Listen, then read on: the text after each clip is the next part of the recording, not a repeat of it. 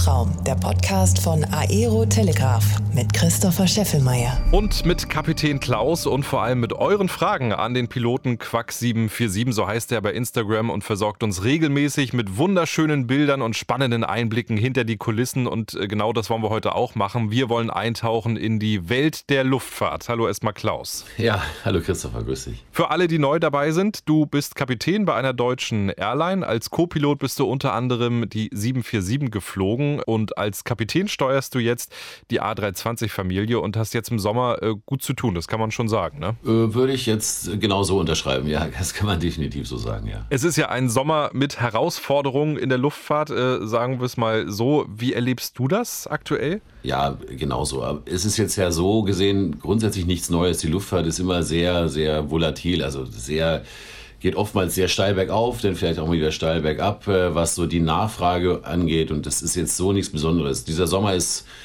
äh, sicherlich schon ein bisschen anders, weil es quasi gefühlt von 0 auf 100 ging.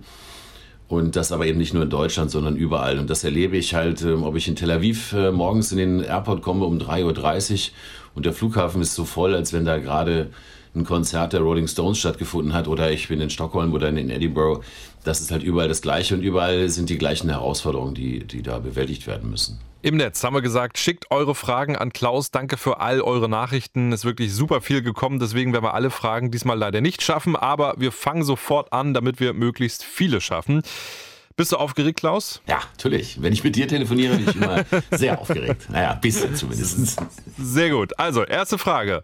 Warum bist du nicht Hubschrauberpilot geworden? Hat mir gefallen. Ja, ist eine gute Frage. Ist eine gute Frage. Ähm, wenn ich da so mal drüber nachdenke, ich habe irgendwann mal das erste Mal die Gelegenheit gehabt, äh, im Hubschrauber mitzufliegen und fand das doch durchaus sehr beeindruckend ähm, das Fliegen selber und eigentlich am beeindruckendsten das Stehenbleiben in der Luft. Äh, das ist ja der große Unterschied zu dem äh, Fliegen, was wir hier so machen.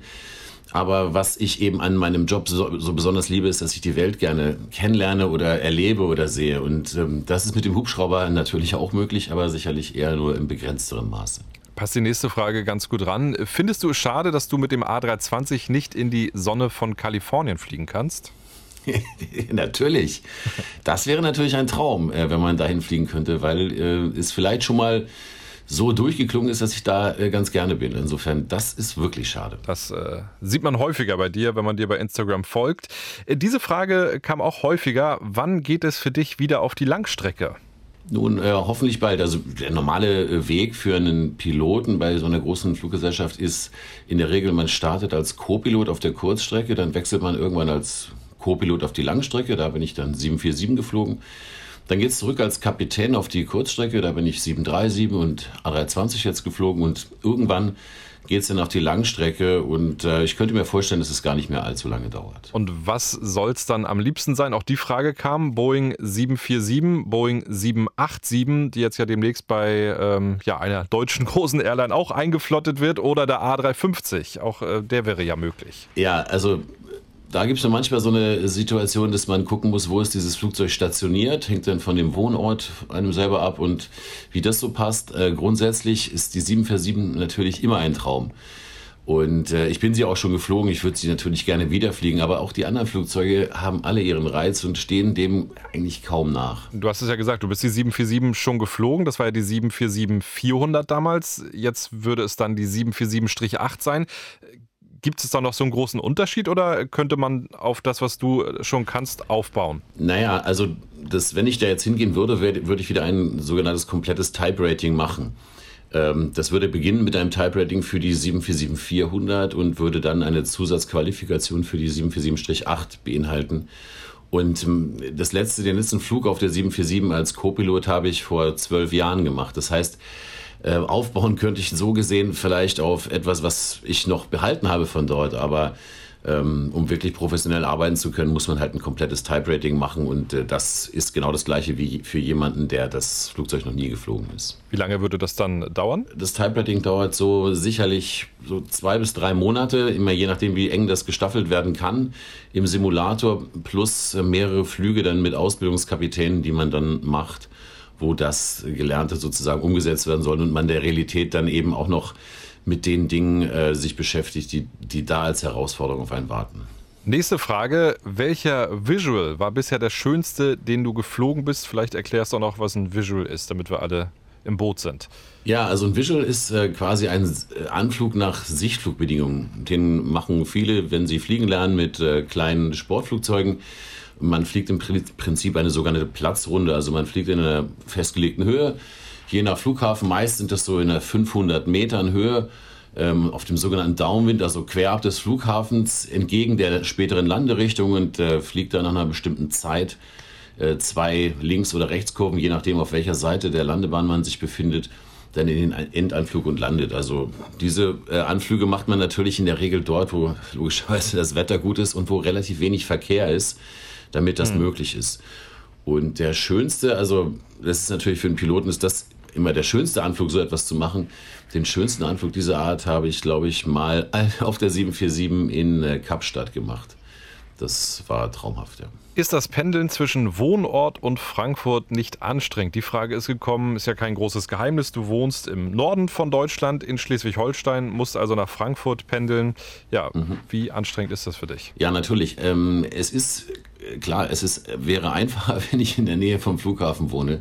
Das kann man sich manchmal eben nicht aussuchen oder eben, auf, man kann es auch positiv formulieren, bei dem Beruf kann man seinen Wohnort relativ frei wählen, muss aber eben in Kauf nehmen, dass man einen größeren Reiseweg hat und äh, den kann man eben bewältigen per Auto, Flugzeug oder Bahn. Aber klar, es ist anstrengend oder ist es eben eine Frage, eine logistische Frage, wie man das immer hinbekommt. Man muss auch damit rechnen, dass man in Frankfurt übernachten muss. Wenn man jetzt sehr frühe Abflüge hat oder erst sehr spät landet, ergibt es sich äh, quasi zwangsläufig. Also es ist auf jeden Fall anstrengender, als würde man hier in der, in der Nähe wohnen. Aber es ist eben auch ein Luxus des Berufes, dass man seinen Wohnort eben äh, etwas freier wählen kann als viele andere Menschen. Wir haben uns auch mal getroffen, das war glaube ich im Februar, da gab es einen, einen heftigen Sturm in Deutschland. Wir haben uns in Hamburg am Flughafen getroffen und eigentlich wärst du auch nach Frankfurt geflogen. Ich hatte das Glück, äh, für mich war noch ein Platz frei. Äh, du musstest dann leider Auto fahren.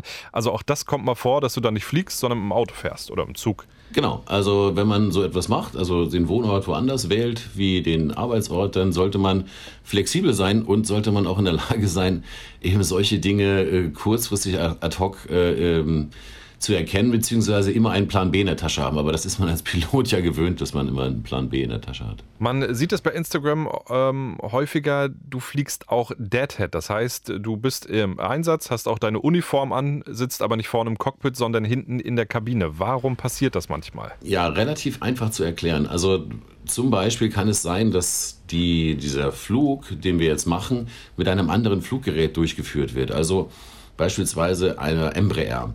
Und äh, der Flug am nächsten Morgen, für den wir aber an diesem Zielort sein müssen, wird von einem Airbus durchgeführt. Und ähm, dann kann es eben sein, dass wenn diese Kombination so ist, dass wir natürlich den Embraer nicht fliegen dürfen, weil wir ja kein Type-Rating dafür haben und dann eben Deadhead auf diesem, äh, ähm, auf diesem Flug sind und am nächsten Morgen dann wieder on Duty fliegen.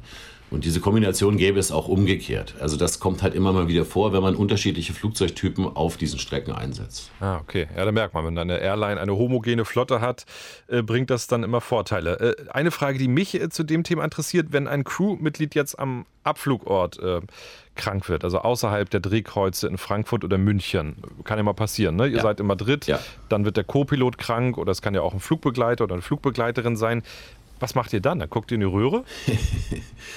Ne, nein, also dann versucht man eine kreative Lösung zu finden. Man sucht zum Beispiel, guckt zum Beispiel, vielleicht haben wir zufällig eine Detective an Bord. Oder mir ist es auch in, äh, auf der Langstrecke schon mal ge so gegangen, dass ich als Co-Pilot dahin geflogen bin und hatte da vor Ort 48 Stunden frei und es gab noch sogenannte Shuttleflüge. Das heißt, meine Stammcrew ist ähm, am nächsten Tag von Bangkok nach Ho Chi Minh City geflogen und wieder zurück. Und ähm, ich hatte nur diesen langen Flug nach Bangkok und auch nur den langen Flug wieder zurück und hatte dementsprechend dabei vor Ort zwei Tage frei als Ruhezeit. Und jetzt hat man mich aber am nächsten Tag angerufen, weil der Co-Pilot sich den Magen verdorben hatte für diesen Shuttleflug, ob ich nicht kurzfristig das machen könnte.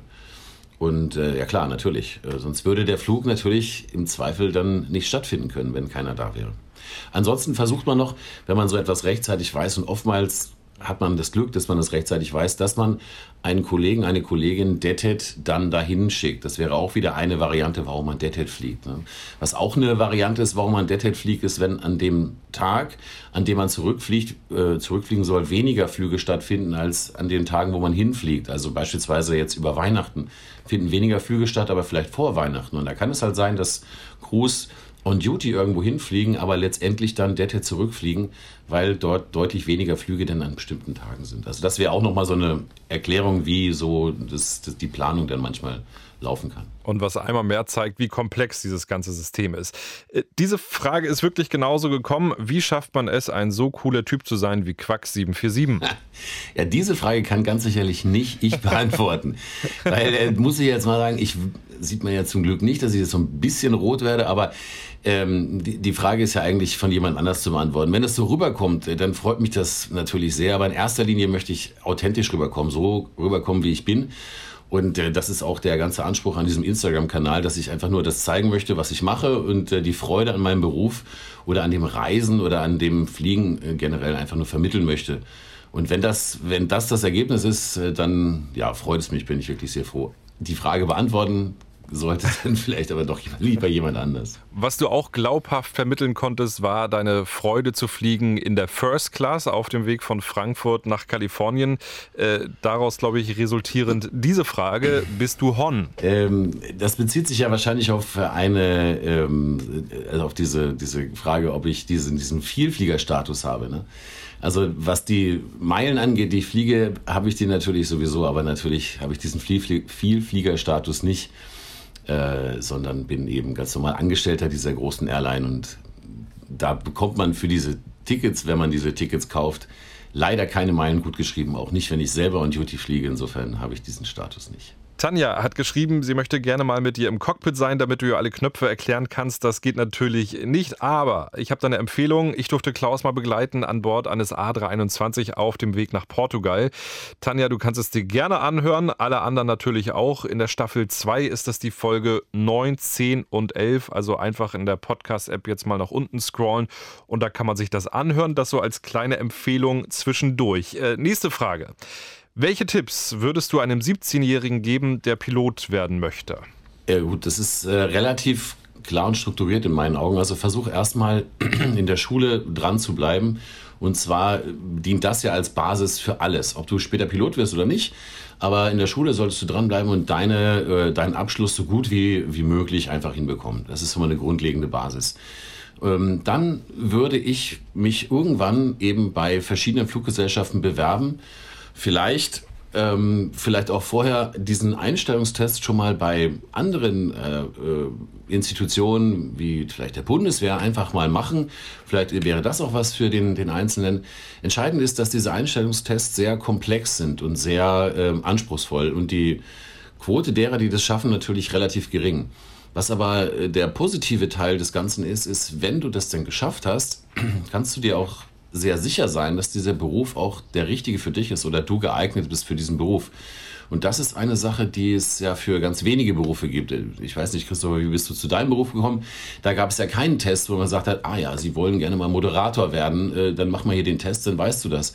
Also deswegen würde ich, würde ich so vorgehen. Bleib eben so mhm. fokussiert in der Schule wie möglich, konzentriere dich darauf, halte deinen äh, Traum fest und bewerbe dich dann bei verschiedenen Fluggesellschaften, Institutionen eben um einen ähnlich gelagerten Test schon mal zu machen. Vielleicht ist es auch eine gute Idee, nicht gleich sich dort zu bewerben, wo man später auf jeden Fall am liebsten hingehen würde, einfach nur um die diese Testatmosphäre zu kennen und auch zu wissen, okay, wo sind denn eigentlich meine Stärken und was kann ich vielleicht nicht ganz so gut.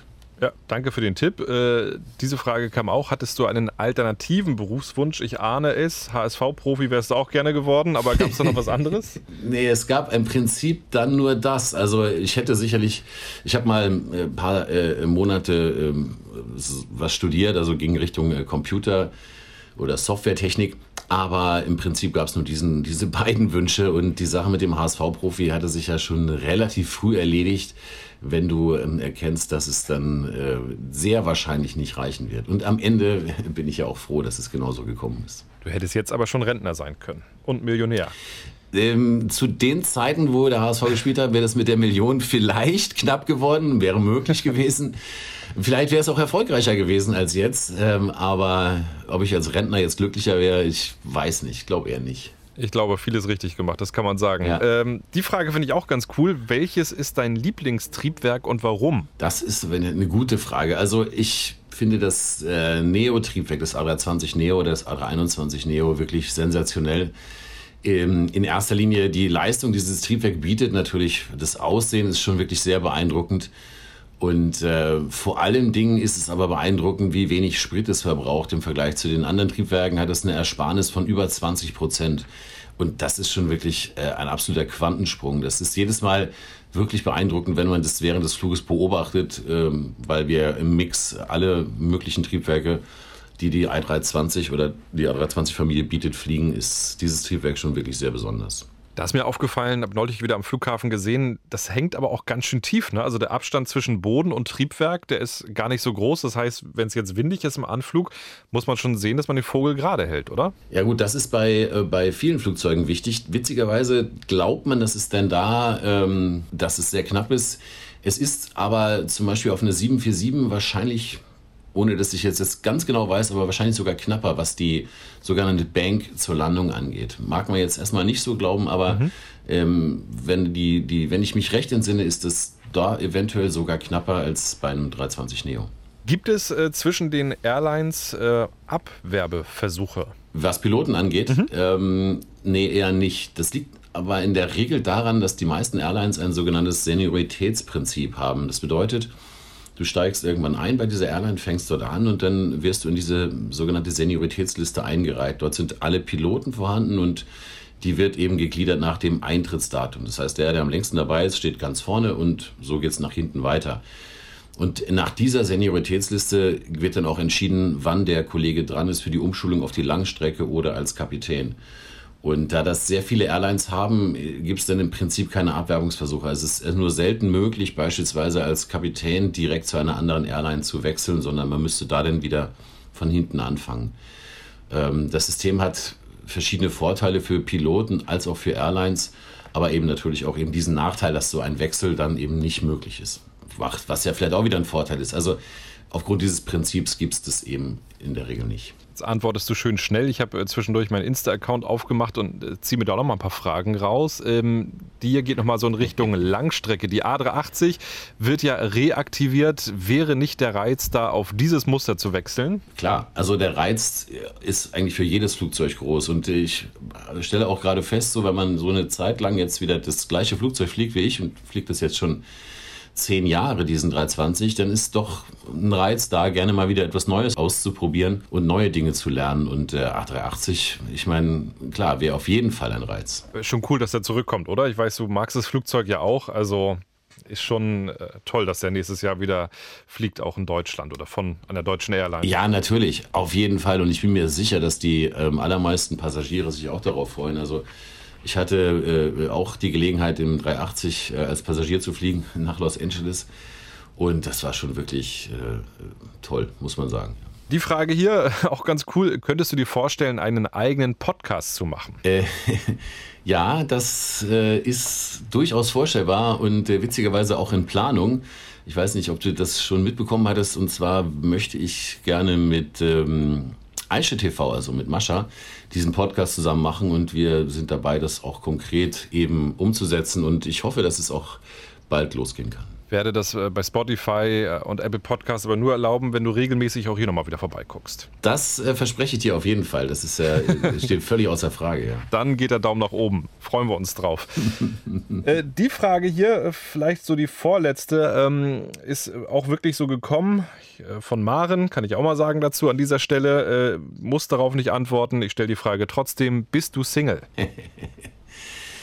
ähm, Kannst du Joker jetzt ziehen? Würde ich würde ich jetzt in diesem Fall den Joker ziehen. Und zwar letztendlich nicht, weil ich es nicht erzählen will oder nicht, aber ich finde, gerade bei diesem Instagram ist es so, dass ich eben mein Privatleben gerne privat halte. Und äh, dass ein bisschen Privatleben sollte jedem da gestattet sein. Deswegen möchte ich auf diese Frage nicht eingehen. Absolut verständlich. Dafür würde ich aber gerne noch eine Geschichte von dir hören. Die habe ich neulich gehört in dem Podcast Saftschubsen und Autopiloten. Auch da warst du zu Gast. Auch ein cooler Podcast, kann man auf jeden Fall auch mal reinhören.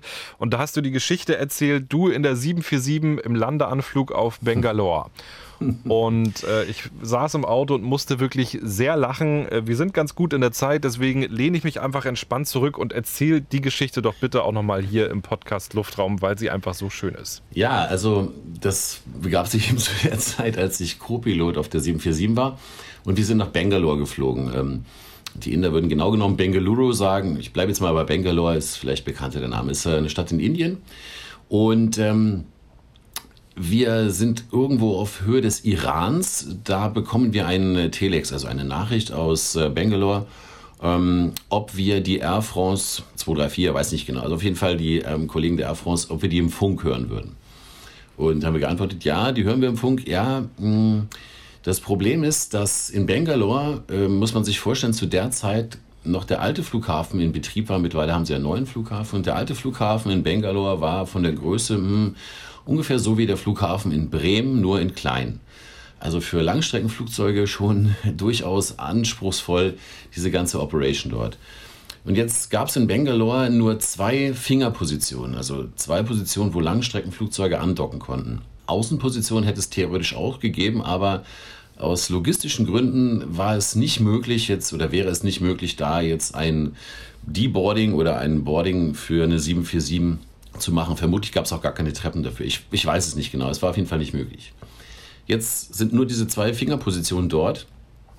Und auf einer stand ein Flugzeug, was kaputt war, was also repariert werden musste und es konnte da nicht wegbewegt werden. Bedeutet, jetzt war nur eine Fingerposition zur Verfügung und die Air France und wir sollten zur gleichen Zeit ankommen. Jetzt hatten wir im Funk aber gehört, dass die Air France so ungefähr zehn Minuten vor uns war. Also in dem Bereich beim Iran musste man immer sogenannte Position Reports abgeben.